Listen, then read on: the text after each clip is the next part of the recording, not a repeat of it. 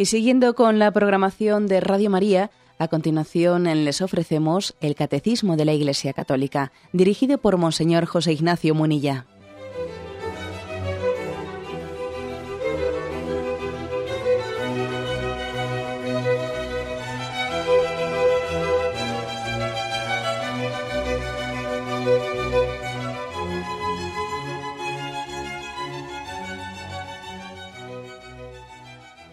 Un cordial saludo a todos los oyentes de Radio María.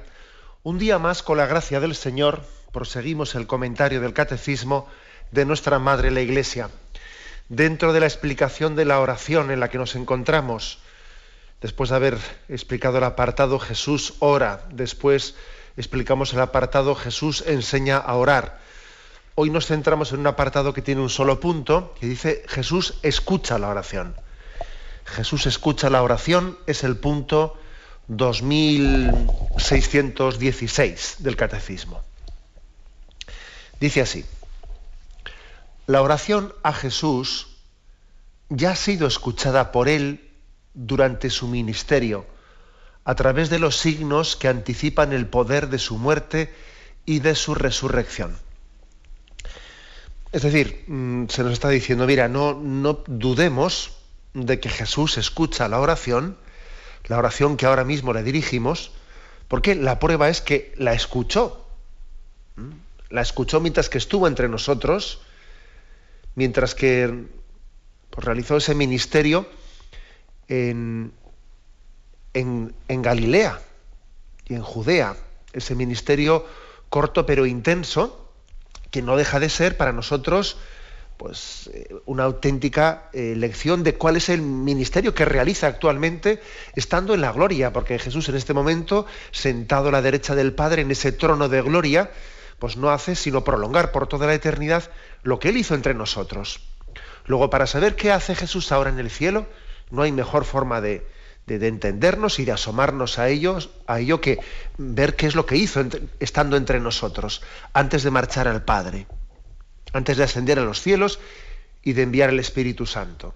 Bueno, para saber si nos escucha, veamos pues si escuchó. Ahora ciertamente, estando, en la gloria, nosotros no podemos tener una noticia de Él, porque bueno, porque está en la gloria, ¿eh? y no podemos tener una noticia de Él como pudimos tener noticia mientras que estuvo entre nosotros. Bueno, por eso los evangelios están recogiendo todos los testimonios y las palabras y los hechos que acontecieron en torno a Jesucristo. Bueno, pues esto es lo que nos dice el, catecismo y nos remite para darle, para, que entendamos qué importancia tiene, ¿no? Qué importancia tiene, pues, conocer los signos que Jesús hizo. Nos remite al punto 498, donde decía los signos que lleva a cabo Jesús testimonian que el Padre lo ha enviado invitan a creer en Jesús. Concede lo que le piden a los que acuden a Él con fe. Por tanto, los milagros fortalecen la fe en aquel que hace las obras de su Padre. Están, estas testimonian que Él es el Hijo de Dios, pero también puede ser ocasión de escándalo. No pretenden satisfacer la curiosidad ni los deseos mágicos a pesar de tan evidentes milagros, Jesús es rechazado por algunos. Incluso se le acusa de obrar movido por los demonios. Es decir, que los signos que Jesús realizó, los milagros de, sanación, de curación, eh, son muy importantes porque testimonian que Cristo, que Jesús es el enviado del Padre. Acordaros como en el Evangelio dice, si no me creéis a mí, mira, creed a mis obras. Estas obras que yo realizo testimonian que soy enviado por el Padre.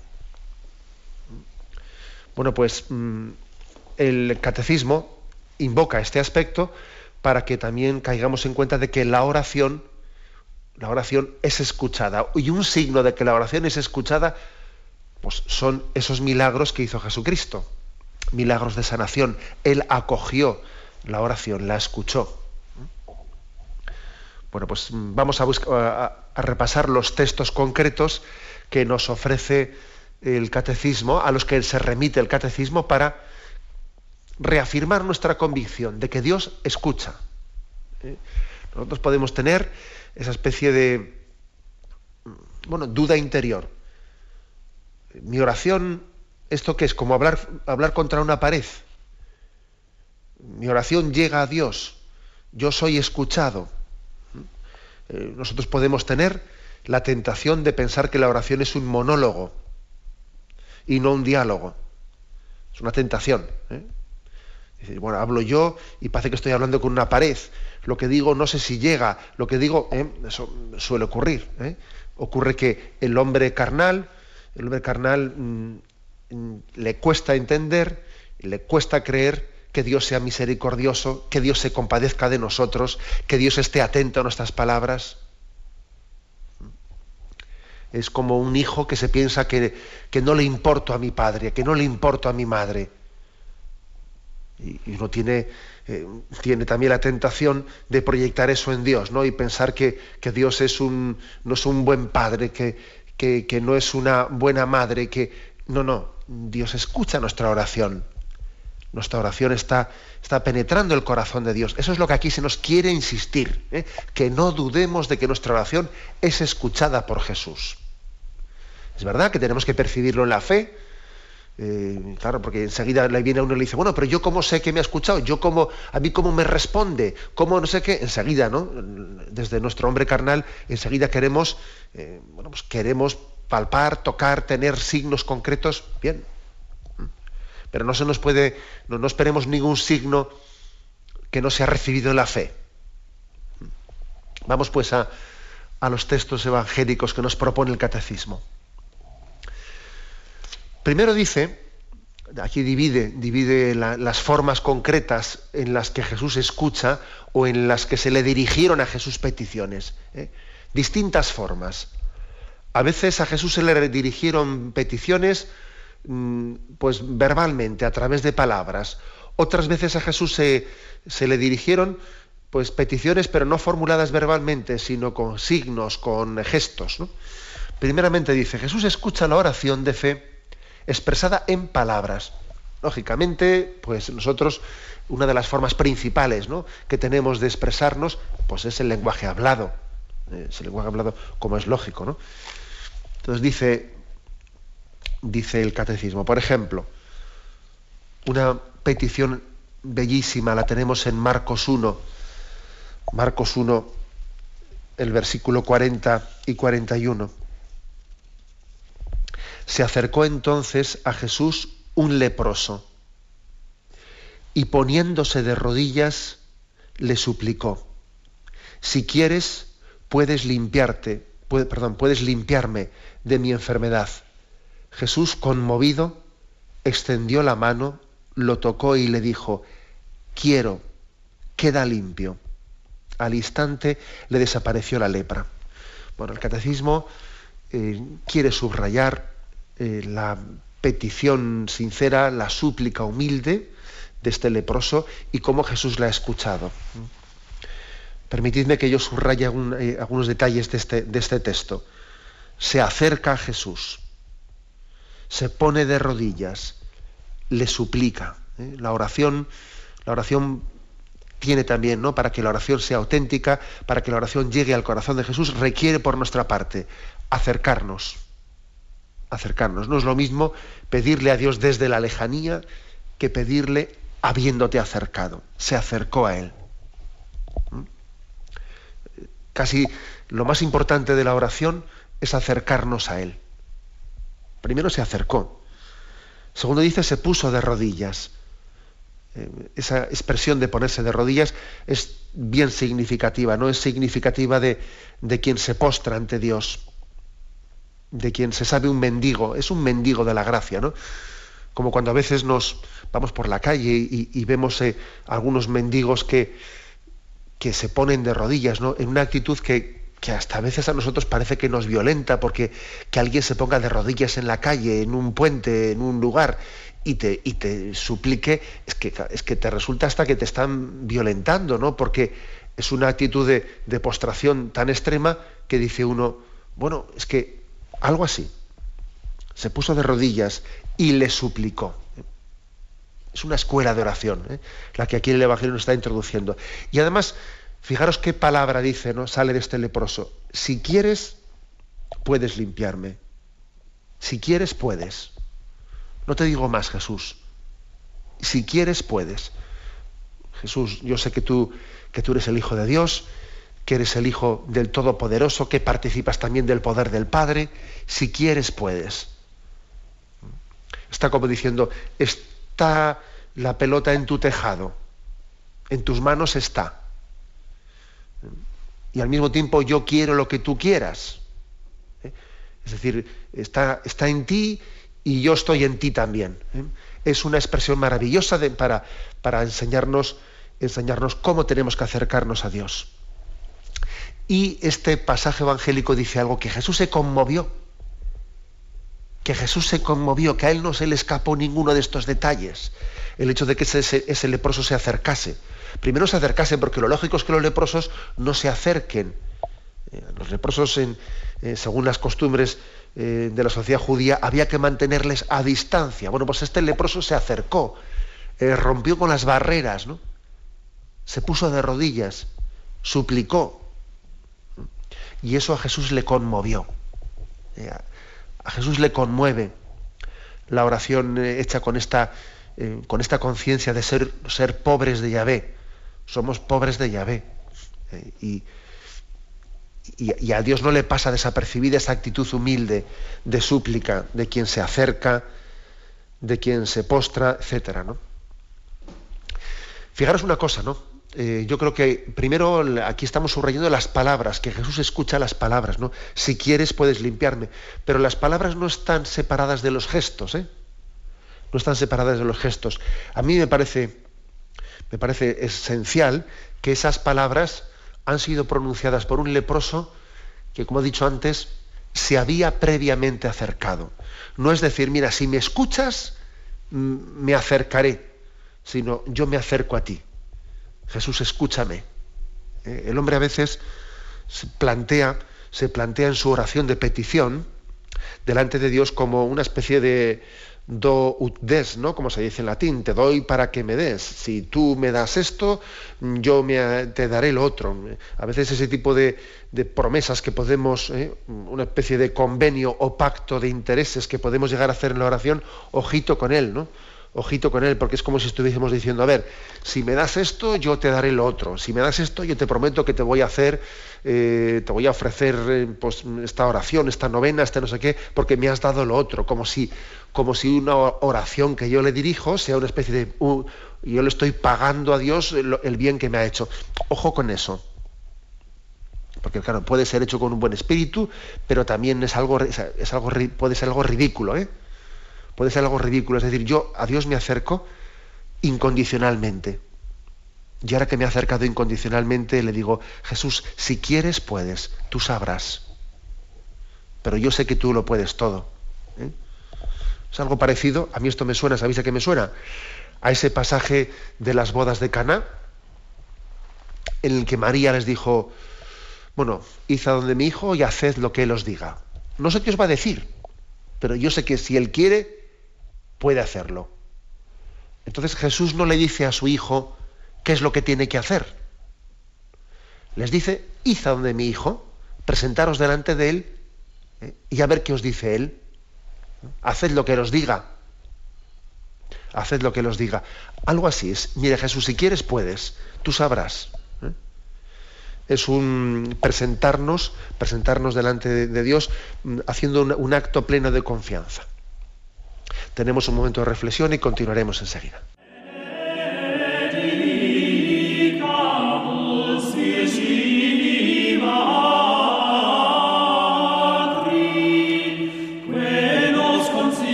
Continuamos en esta edición del Catecismo de la Iglesia Católica comentando el punto 2616.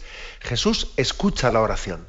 Buena prueba de ello es que así lo hizo, estando entre nosotros, y el Evangelio nos remite algunos pasajes evangélicos. En el pasaje anterior hemos hablado de cómo, hemos eh, recordado cómo escuchó al leproso, a ese leproso que conmovido, mejor dicho, que, que humildemente se postró ante él de rodillas y le dijo, si quieres, puedes Jesús, tú si quieres puedes. Y dice que Jesús se conmovió. El segundo pasaje que se nos ofrece es el de Jairo. Jairo que está aquí el jefe de la sinagoga. Lo tenemos en Marcos 5. Marcos 5. Allí dice que entonces llegó uno de los jefes de la sinagoga llamado Jairo, que al ver a Jesús se postró a sus pies, suplicándole insistentemente, mi hija se está muriendo pero si tú vienes y pones tus manos sobre ella, se salvará y vivirá. Jesús fue con él. Iba con él una gran multitud que le seguía. Y entonces aquí se, se mete entre medio el pasaje de aquella mujer hemorroísa que le detuvo a Jesús porque yendo por el camino le tocó el manto, etcétera, etcétera. Me imagino que se pondría nervioso Jairo porque Jairo diría, no, me lo entretengas, ¿eh? no me lo entretengas, que íbamos, que íbamos a casa, que, está, que estaba mi, mi que estaba pues, a punto de fallecer, ¿no? Mi hija, la hija de Jairo, me la estás entreteniendo. De hecho, de hecho, dice que estando Jesús atendiendo a esta otra mujer que le había parado por el camino, aún estaba hablando cuando llegaron de la casa del jefe de la sinagoga a decirle, tu hija ha muerto, ya no molestes más al maestro. Y estaría Jairo que trinaba, diciendo, ¿ves, cómo me, la estás, me, lo estabas entreteniendo? ¿Mm? Yo destacaría lo siguiente, en primer lugar, ¿no? Destacaría que Jairo es el jefe de la sinagoga, que el hecho de que Jairo se acerque, a pedirle a Jesús la sanación de su hija, supone para él romper verdaderamente su imagen. Daros cuenta de que existe eh, pues un recelo muy grande entre, eh, pues entre mm, todos aquellos que son seguidores, eh, todo el pueblo judío, que está mm, bueno, receloso de, esa presentación de Jesús como el enviado de Dios. Entonces hay una, una no acogida o por lo menos un recelo muy grande a, ver quién es este, ¿no? Que pretende aquí eh, ser el cumplidor de las profecías, ¿no? Entonces, el hecho de que el jefe de la sinagoga fuese ante Jesús y le pidiese la curación de su hija, verdaderamente suponía para él eh, romper con su imagen. Sin duda alguna iba a haber muchas personas que le iban a decir, te has vendido a ese, que es un falso profeta. ¿no? Lo cual es una gran enseñanza para nosotros. Eh, la única manera de ponernos a pedir a Dios humildemente es rompiendo con nuestra imagen. Rompiendo con nuestra imagen, rompiendo con nuestros falsos compromisos que nos impiden ser libres para seguir a Jesús. A veces puede ocurrir, por ejemplo, que alguien mantenga ¿no? pues una cierta imagen, voy a decir yo, un poco ¿no? autosuficiente, un poco increyente dependiendo de quién, delante de quién estoy, ¿no? Depende delante de quién estoy, ahí estoy yo haciéndome un poquito yo el, ¿eh? Eh, el incredulillo, ¿no? Y luego, claro, pues cuando se vayan, cuando se van estos amiguetes, pues yo ya me quedo en otro ambiente distinto y me pongo a rezar de una manera mucho más humilde porque ya estoy solo y no estoy delante de ellos. Esto nos ocurre y nos pasa a menudo. ¿eh? Que mm, el peso de la imagen eh, pues esa influencia tan grande que puede llegar a tener entre nosotros, ¿no? El ambiente que nos rodea nos impide ser humildes para orar delante de Dios. O parece que nuestra oración está hecha a hurtadillas, ¿no? A hurtadillas, sin que, sin que seamos vistos, ¿no? Pero no en el sentido ese positivo que dice el Evangelio de orar mm, ocultamente, no, no, sino orar vergonzosamente, para entendernos, ¿no? Vergonzosamente. Jairo es el hombre, al igual que la Verónica, ¿no? Cuando la Verónica rompe con, eh, rompe con los respetos humanos y, limpia el rostro de Jesús cuando todo el mundo está haciendo leña del árbol caído.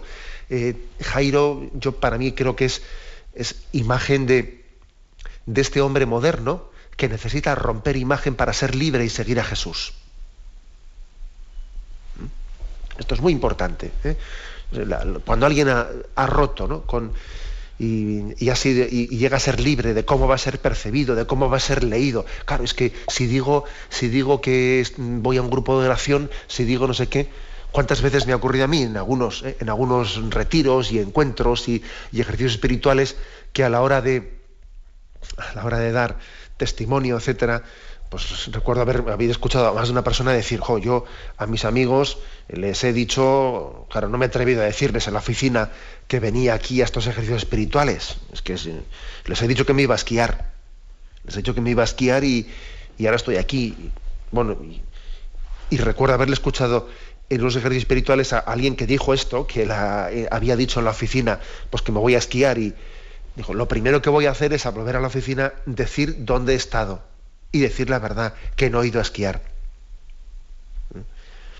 Bueno, parecerá una bobada, pero es que es muy importante. De lo contrario, nuestra, oración, nuestra oración no, no, es, no, es, auténtica, es un doble juego. Es un doble juego, ¿no? Yo por una parte vivo una vida, pero luego por otra parte aquí me muestro religioso delante de Dios, o sea, en la, en la intimidad que no me vean los demás, vivo un doble juego, como una doble vida. Jairo es el hombre que ha roto, ¿eh? él es el jefe de la sinagoga, posiblemente el hecho de que se acercase a Jesús a pedirle ayuda, a ese Jesús que era expulsado de la sinagoga, le pudo costar el puesto, pues claro que le pudo costar el puesto, ¿no? Seguro que le llovieron muchas críticas por haberse, por haberse acercado a pedir la curación de su hija. Mi hija se está muriendo, pero si tú vienes y pones tus manos sobre ella, se salvará y vivirá. Jairo utiliza la, eh, se está fijando en las manos sanadoras de Jesús, unas manos de misericordia, manos que acarician, manos que habían tocado a tantos enfermos, que habían eh, consolado a tantas personas, manos de gracia. Las manos también simbolizan ¿no? Eh, la generosidad, son las manos abiertas son la expresión del corazón que quiere derramarse a través de ellas. El siguiente texto, el siguiente texto que se nos propone es Marcos 7. Marcos 7, la cananea. Dice así. Jesús se movió de aquel lugar y se fue a la región de Tiro. Entró en una casa y quería pasar inadvertido, pero no pudo ocultarse. Una mujer cuya hija estaba poseída de un espíritu impuro supo muy pronto que Jesús estaba allí y vino a arrodillarse a sus pies. La mujer era griega, de origen sirofenicio, y rogaba a Jesús que expulsara el demonio que atormentaba a su hija. Jesús le contesta, deja primero que los hijos se sacien, pues no está bien quitarles el pan a los hijos para echárselo a los perros.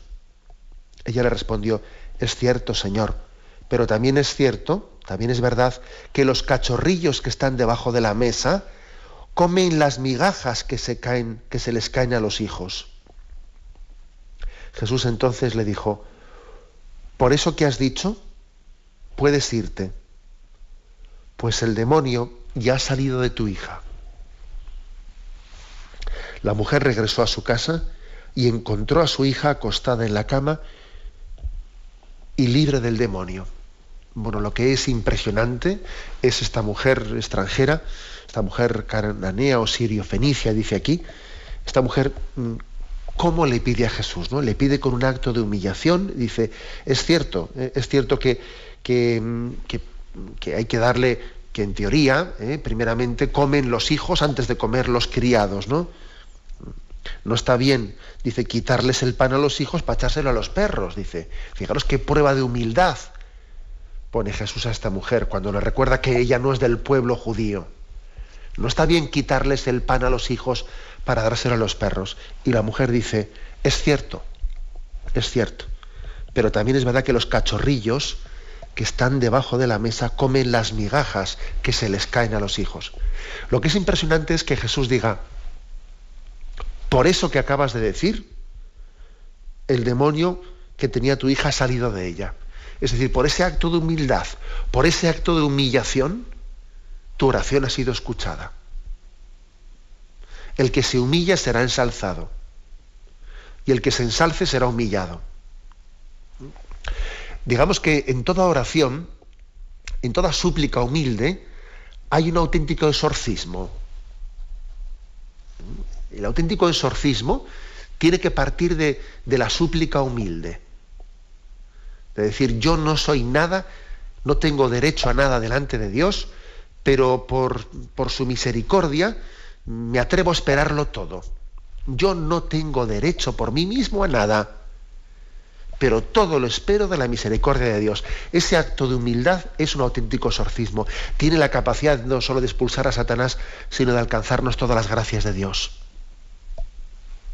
Eh, esta es una, auténtica lección, ¿eh? la que nos da esta, mujer, esta mujer que, que cananea, extranjera, que, que, el hecho de que fuese extranjera, el hecho de que fuese cananea, el hecho de que no fuese del pueblo elegido, entre comillas, ¿no? porque eso de ser el pueblo elegido, pues pudo ser, no, de hecho fue mal interpretado y pudo llevar a muchos judíos a pensarse que, que ellos eh, que no tenían, no recibían gratuitamente la salvación, sino que como eran del pueblo elegido, eh, pues podían ante Dios eh, tener una especie de exigencia, ¿no? Exigirle, yo soy del pueblo elegido y tengo más derecho a la salvación que este extranjero que y esa es una interpretación ridícula, evidentemente, de qué era ser, de qué es ser del pueblo elegido. Todos nosotros, seamos cristianos, judíos, eh, musulmanes, eh, animistas o sencillamente que gente que no ha conocido nunca ningún tipo de religiosidad, todos nosotros recibimos, estamos llamados a recibir la salvación gratuitamente. Nadie tiene derechos, ¿eh? derechos al, al, don de la vida eterna. Eso es un regalo inmerecido de Dios. Y eso es lo que esta mujer deja aquí muy claro.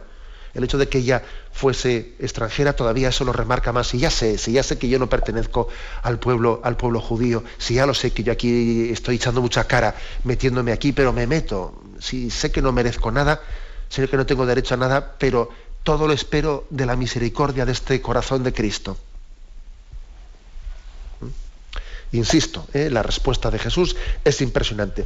Por eso que has dicho, por ese acto de humillación que has hecho, por ese acto de, de confianza en la misericordia de Dios que has tenido, tu hija ha quedado sanada, ese demonio ha sido expulsado. Bien, y el último de los textos que se nos ofrece, para ver cómo las, cómo las palabras son escuchadas por Jesús, es el texto del buen ladrón. El texto del buen ladrón lo tenéis en Lucas 23, aquí nos ofrece el catecismo, Lucas 23, 39, 43. Uno de los criminales colgados a su lado lo insultaba diciendo, ¿no eres tú el Mesías? Pues sálvate a ti mismo y sálvanos a nosotros. Pero él, el otro, increpó a su compañero diciéndole, ¿es que no temes a Dios tú que estás condenado al mismo castigo? Nosotros hemos pagado justamente los crímenes que hemos cometido, pero este, este no ha hecho nada malo. Y añadió, Jesús, acuérdate de mí cuando vengas como rey. Jesús le contestó, te aseguro, hoy estarás conmigo en el paraíso. Es decir, es impresionante verle al buen ladrón, al buen ladrón, diciéndole, eh, diciéndole a su compañero, ¿no? al otro ladrón que está eh, en ese momento, eh, en ese momento último de su vida, está, sacando por su boca pues toda su amargura y parece que se pretende consolar insultándole a Jesucristo, ¿no? ¿No eres tú el Mesías? Pues sálvate a ti mismo y sálvanos a nosotros. Claro, se lo está diciendo no como una súplica humilde, sino que está, está mm, de alguna manera provocándole, provocándole, no cree en esa salvación, no cree en que Jesús pueda salvarle. Y es curioso que el alivio que siente en el momento de su tortura es sacar toda la porquería que tiene dentro y echársela a Jesús mm, encima, ¿no? A veces, también ocurre esto, ¿eh? que cuando estamos mal, curiosamente parece que el único alivio que buscamos es sacar toda la porquería que tenemos y echársela delante del más inocente. Esto me imagino que a alguno le sonará, porque dice, si es que es lo que suelo hacer yo en casa, que cuando estoy mal, llego allí y al más inocente de casa, a mi mujer o, o a quien sea, ¿no? O a mi madre, voy y le saco toda la porquería y parece que así me quiero desahogar, ¿no? A veces, hacemos eso, ¿eh? Bueno, pero a mí me parece que lo que aquí quiere subrayar el catecismo es la reacción del, buen ladrón que dice, mira, si, si tú y yo tenemos lo que nos hemos merecido, o sea, hemos sido ladrones y estamos muriendo como ladrones, ¿no? ¿De qué nos quejamos? Vamos a ver. Tenemos, o sea, nos lo hemos ganado pulso, tú. Pero sin embargo, este, este Jesús, este qué mal ha hecho.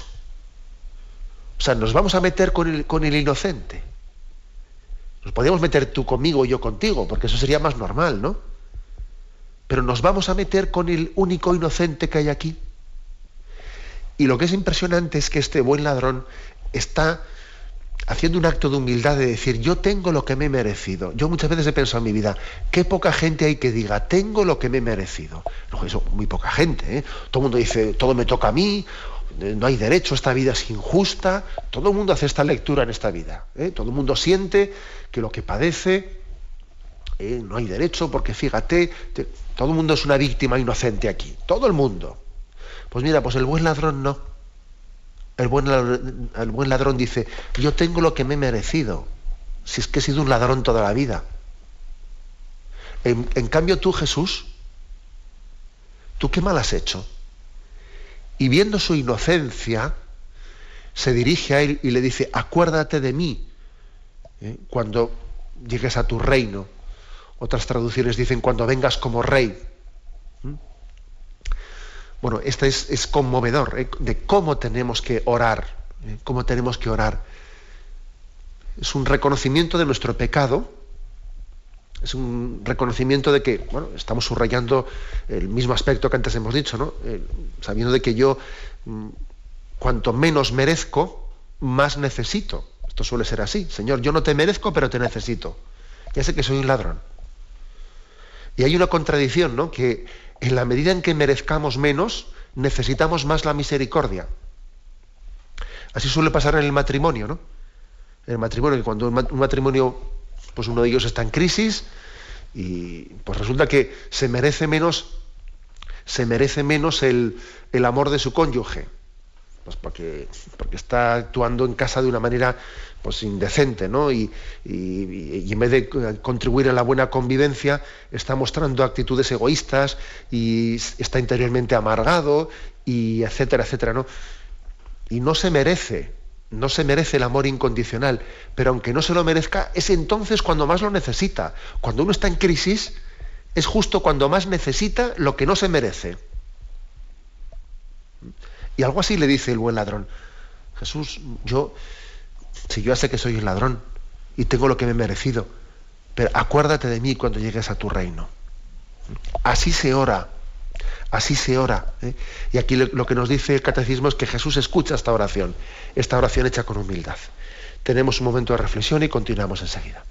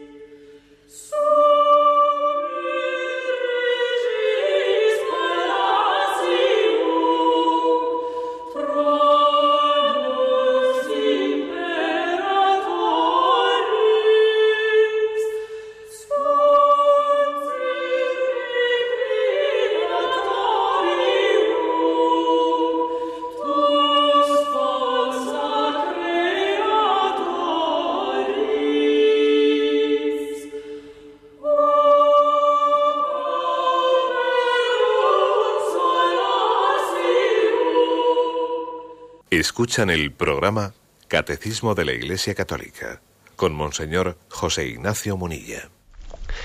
Jesús escucha la oración. Es la tesis de este punto 2616 que estamos explicando. Primero nos ha propuesto una serie de textos en los que se subraya cómo Jesús escucha la petición expresada en palabras. En palabras. También ahora se nos propone otro tipo de textos en los que también se dice que Jesús escuchó las peticiones formuladas sin palabras, sin palabras, en silencio, que es también importante fijarnos en estos detalles. ¿eh? Por ejemplo, dice, los portadores del paralítico, que decir, decir, no le dijeron nada, pero vamos, con lo que hicieron eh, dejaron bastante clara la cosa. ¿eh? Marcos 2, Marcos 2.5, allí dice, algunos días, algunos días después Jesús regresó a Cafarnaún. En cuanto se supo que estaba en casa, se reunió tanta gente que no quedaba sitio ni siquiera ante la puerta. Y Jesús les anunciaba su mensaje. Le trajeron entonces entre cuatro un paralítico. Como a causa de la multitud no podían llegar hasta Jesús, levantaron un trozo del techo por encima donde él estaba y a través de la abertura bajaron la camilla con el paralítico. Jesús, viendo la fe de quienes lo llevaban, dijo al paralítico, Hijo, tus pecados quedan perdonados. Ya veis que decir no le habían dicho nada, ¿no? Pero claro, el hecho de que ellos tuviesen, de que ellos tuviesen ese arranque, eh, ese arranque de, ir allí, de no, cualquiera hay mucha gente, no se puede entrar, ya volveremos otro día. Eso hubiese sido lo lógico, ¿no? Oye, mira, pues es imposible llegar ahí. ¿eh? Pero el hecho de que tuviesen el atrevimiento, ¿no? hay que tener atrevimiento para subirse al techo, eh, para abrir un boquete, ¿no? Un boquete en el techo. Y para bajar la camilla. Lógicamente los tejados serían, son de otro tipo, ¿no? De, los nuestros, ¿no? Construcciones más como chozas, etcétera. Pero ojo, me imagino que al dueño de la casa no le sentaría nada bien que le estuviesen ahí abriendo un boquete en su choza, ¿no? Y, pero a ellos les importaba muy poco. Lo que querían era ponerle delante de Jesús. Llevarle delante de Jesús. El hecho de que tuviesen todo ese atrevimiento y toda esa iniciativa le conmueve al corazón de Jesús. No le han dicho nada. Pero, claro, por ejemplo, cuando, cuando la, fe le lleva a tantas personas a peregrinar a un santuario, con gran incomodidad en su vida, porque a veces un, un, enfermo, pues por ejemplo, ir a un santuario le puede llevar a, se puede suponer una incomodidad tremenda y le puede, cuando, cuando alguien es tan humilde, que es capaz de poner patas arriba, muchas cosas en su vida, decir, a ver, yo ahora me voy a presentar delante de Dios y voy a hacer un signo externo, ¿eh? un signo externo de que para mí esto es ahora mismo lo esencial, lo fundamental. También la fe necesita signos externos, porque fijaros, es verdad es verdad que pues, un enfermo que dice yo voy a ir a un santuario, voy a ir a Lourdes, voy a ir a Fátima, voy a ir a donde sea, ¿no? Y me voy a poner allí me voy a presentar delante de Dios. Bueno, eh, la verdad es que Dios está eh, en su, en su cuarto. Dios está en su cuarto. Y exactamente igual puede escucharle en su cuarto sin necesidad de ir a un santuario. ¿Mm? Y Jesús a este, a este paralítico le podía haber curado igual igual sin, sin haber ido hasta allí y sin haber abierto el tejado y sin haber bajado delante de Jesús. ¿no? Pero es verdad que también nosotros necesitamos también hacer gestos, gestos explícitos para que caigamos también en cuenta y crezcamos en la disposición de esperarlo todo de Dios. ¿Mm? Claro, el hombre no somos, de, no somos seres angélicos, somos de carne y hueso y también necesitamos expresar exteriormente nuestra convicción interior. Para estar interiormente convencido, también tiene una gran importancia y un gran valor hacer gestos externos que nos comprometan plenamente. Y así nuestra interior convicción pues no es teórica, sino que es verdadera. Entonces el hecho de que este, este paralítico llegase allí, el hecho de que le subiesen al techo, le descolgasen desde el techo, el hecho de que montasen ese número, que menudo número montaron, ¿no? Lógicamente era la expresión de que todo lo esperaban de Jesús. Y eso a Jesús le conmovió. No dijeron nada, pero con su actitud de ponerlo todo patas arriba para poder estar delante de Jesús, esto le conmovió a Jesús. Es una lección importante. ¿eh? Más textos que se nos ofrecen de este estilo, pues por ejemplo dice la hemorraísa que toca su vestido. ¿eh? Lo tenemos en, antes lo hemos comentado de pasada, ¿no? Entre la gente se encontraba una mujer que desde hacía 12 años padecía hemorragias. Había sufrido mucho a manos de muchos médicos y había gastado con ellos toda su fortuna sin conseguir nada, sino ir de mal en peor. Aquella mujer había oído hablar de Jesús y confundiéndose entre la gente llegó hasta él y por detrás le tocó el manto, diciéndose a sí misma, solo con que toque su manto me curaré. Y efectivamente, le desapareció al punto la causa de sus hemorragias y sintió que había quedado curada de su enfermedad. Jesús entonces se vuelve y pregunta quién me ha tocado, etcétera, ¿no? Bueno, lo que, lo que es impresionante es eh, esta mujer que, que, había estado toda su vida con médicos, que había tenido una experiencia malísima de que me sacan el dinero, nadie me hace nada, tenía una decepción grande, ¿no? Grande, pues de lo que cabía esperarle de los hombres. Sin embargo, delante de Jesús, delante de Jesús se presenta confundida entre la gente. ¿eh? diciéndose a sí misma, solo con tocarle me curaré. Es decir, con una actitud máximamente humilde, como diciendo, no quiero molestar. Jesús, no quiero molestarte. Yo, eh, eres demasiado importante para que yo ahora te detenga en este camino. Vas de camino a la casa de Jairo, yo no quiero entretenerte, no quiero entretenerte, únicamente tocarte el manto. Em, esa conciencia, de que soy una poca cosa y esa conciencia incluso de que Jesús, ocúpate de los otros, ocúpate de la hija de Jairo, yo, yo no quiero distraerte de ello, es conmovedora para Jesús. Es conmovedora. Porque nosotros siempre tendemos a, eh, a, presentarnos como el centro del universo, ¿no? Mi problema, mi problema y los demás. Y el hecho de que esta mujer se presente delante de Jesús diciendo, bueno, yo tengo un problema, ciertamente, pero yo, yo no quiero acapararte a ti, Jesús. No quiero acapararte. Eh, quiero mm, por detrás tocarte solamente. Me parece, me parece una actitud maravillosa, que sin duda alguna es lo que, lo que termina de conmover el corazón de Jesús. Una aplicación concreta, el hecho de que en nuestras, en nuestras oraciones, en nuestras peticiones a Jesús, mm, no vayamos únicamente con lo nuestro, olvidando tantas otras necesidades que llegan al corazón de Cristo. ¿eh?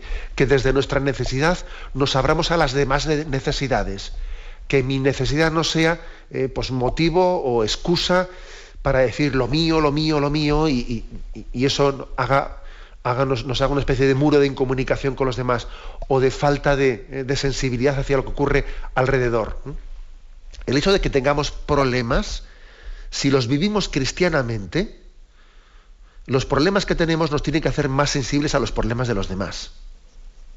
Sin embargo, cuando uno tiene problemas y los vive de una manera tan obsesiva que se olvida de que los demás también los tienen, mal asunto. Es una vivencia, ¿eh? es una vivencia poco sana, poco cristiana.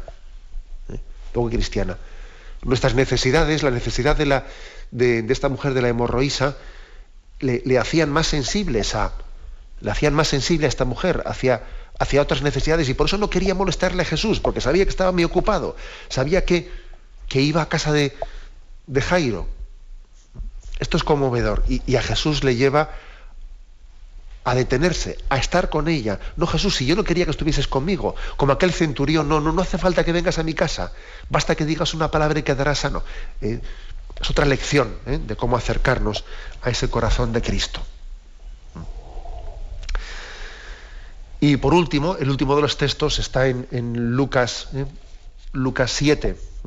Lucas 7 es, esas lágrimas y ese perfume que es derramado sobre Jesús. Versículos 37 y 38. Un fariseo invitó a Jesús a comer Fue pues Jesús a casa del fariseo y se sentó a la mesa. Vivía en aquella ciudad una mujer de mala reputación que al enterarse de que Jesús estaba en casa del fariseo, tomó un frasco de alabastro lleno de perfume y fue a ponerse delante de, detrás de Jesús, junto a sus pies. La mujer rompió a llorar y con sus lágrimas bañaba los pies de Jesús y los secaba con sus propios cabellos. Los besaba también y finalmente derramó sobre ellos el perfume. Es decir, esta mujer no le pidió nada a Jesús, no le dijo nada. Pero sin duda alguna las lágrimas y el perfume que derramaba sobre Jesús estaban hablando. Estaban hablando y le conmueve a Jesús. ¿eh? Le conmueve a Jesús su, su conciencia de indignidad, sus lágrimas de arrepentimiento, el deseo de reparación que tiene, le conmueve a Jesús. También, eh, por lo tanto, tenemos que pedir la gracia de que nuestras, de nuestra oración eh, no sea una oración de palabras, de meras palabras, eh, sino que las palabras estén, estén siendo el eco, el eco de, de nuestra conciencia de ser mendigos de la gracia. Qué importante es que nuestra oración esté acompañada de las lágrimas por nuestros pecados, como dice San Ignacio de Loyola, pedir a Dios el don de lágrimas por nuestros pecados, llorar nuestros pecados y tener deseo de reparación de ellos. La reparación es querer correr y recuperar el tiempo perdido de nuestra vida. Corramos, amemos, Amemos con intensidad y así recuperemos el tiempo perdido de nuestra vida. Esa es la, eh, la forma de presentarse delante de Cristo. Posiblemente sin muchas palabras, eh, como, como esta mujer, pero sin embargo con unos gestos que son definitivos y son contundentes y Jesús la coge, la coge escuchándole en su necesidad de ser perdonada y de ser amada. Lo dejamos aquí y vamos a dar paso a la intervención de los oyentes. Podéis llamar para formular vuestras preguntas al teléfono 917 107 700. 917 107 700.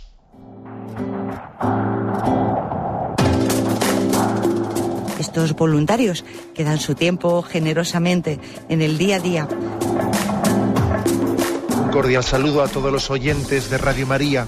Un día más, con la gracia del Señor, proseguimos el comentario del Catecismo de nuestra Madre la Iglesia.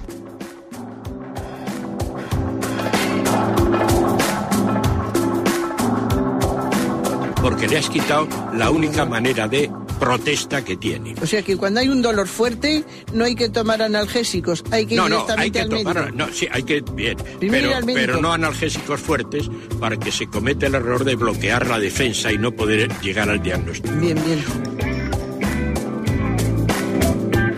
¿Le gustaría tener sus programas favoritos de Radio María para escuchar en cualquier momento? Llame y pídanos el programa que más le interesa en cualquiera de sus emisiones. Recogeremos su petición y sus datos completos para hacer el envío. Solo necesita un lector de CD o DVD que admita el formato de compresión MP3. Llame al 917-107-700 y atenderemos su petición encantados. Tome nota. 917-107-700. Radio María, más cerca de usted.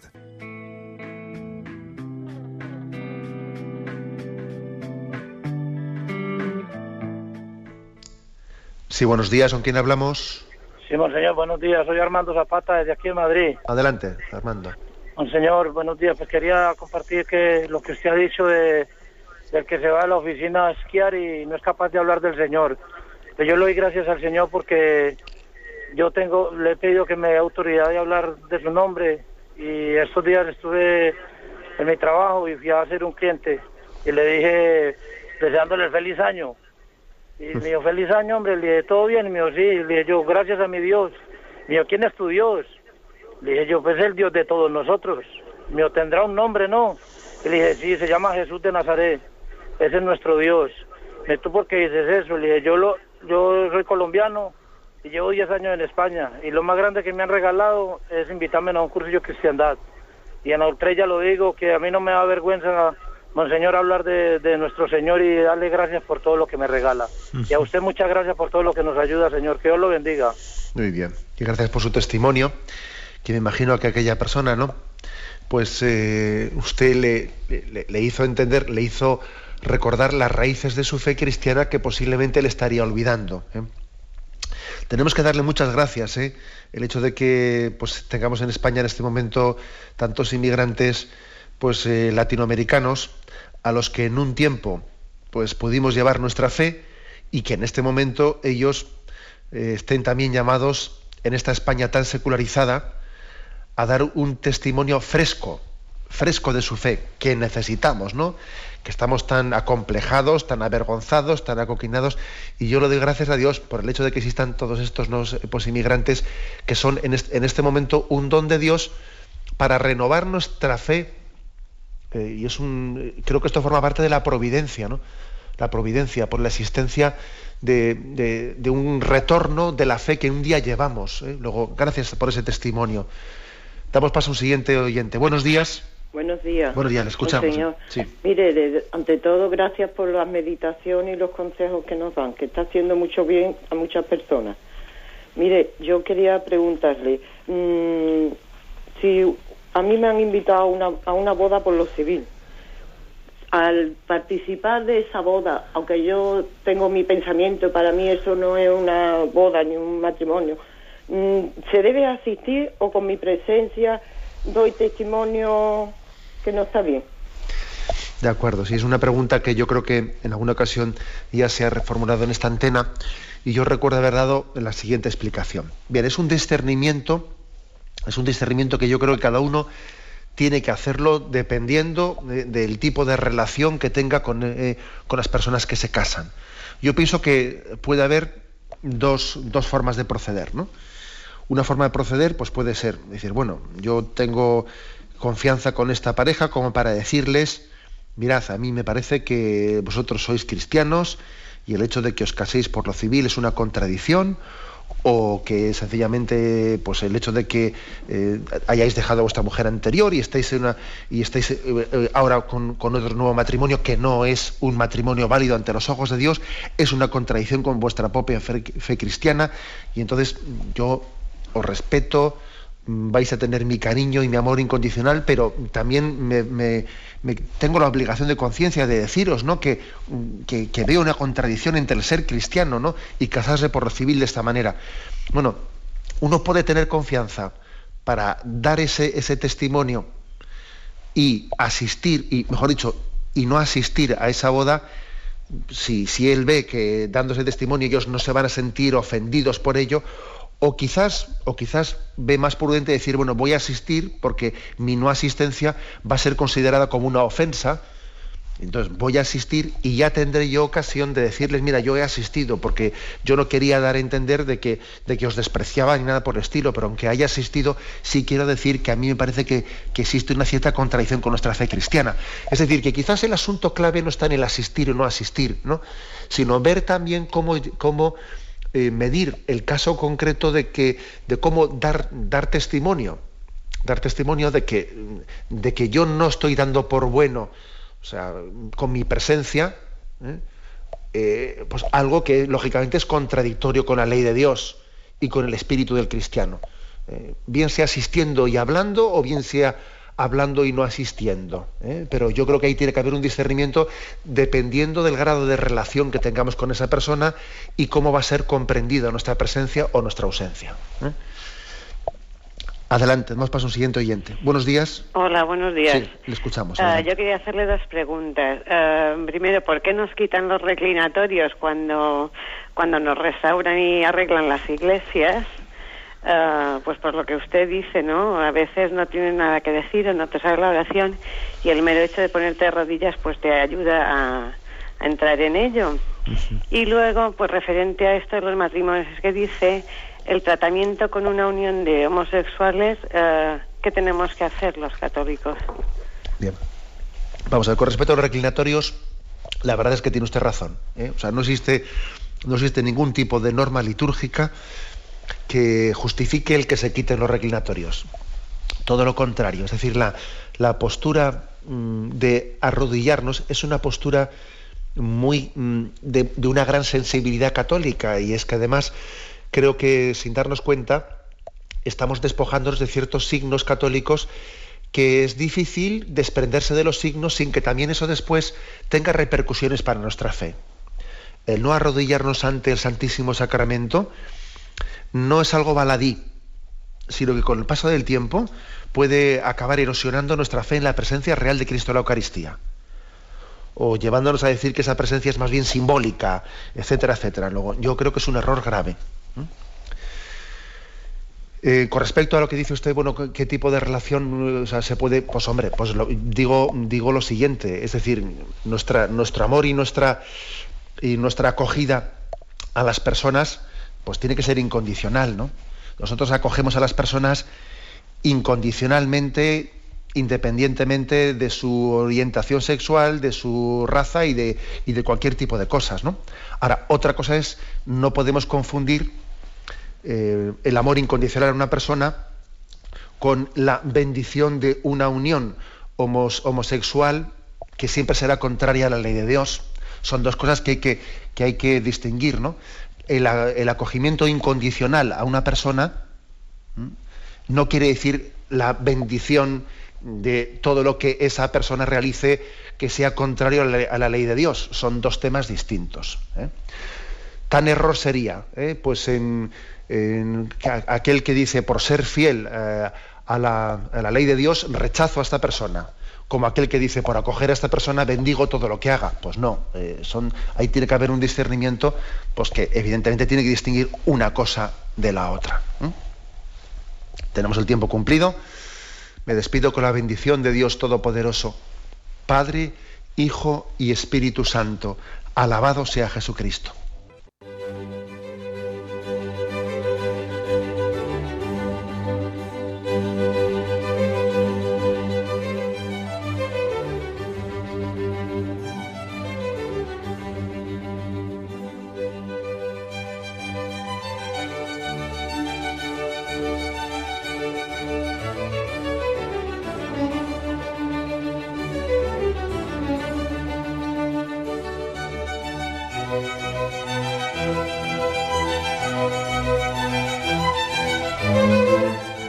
Han podido escuchar en Radio María el Catecismo de la Iglesia Católica, dirigido por Monseñor José Ignacio Munilla.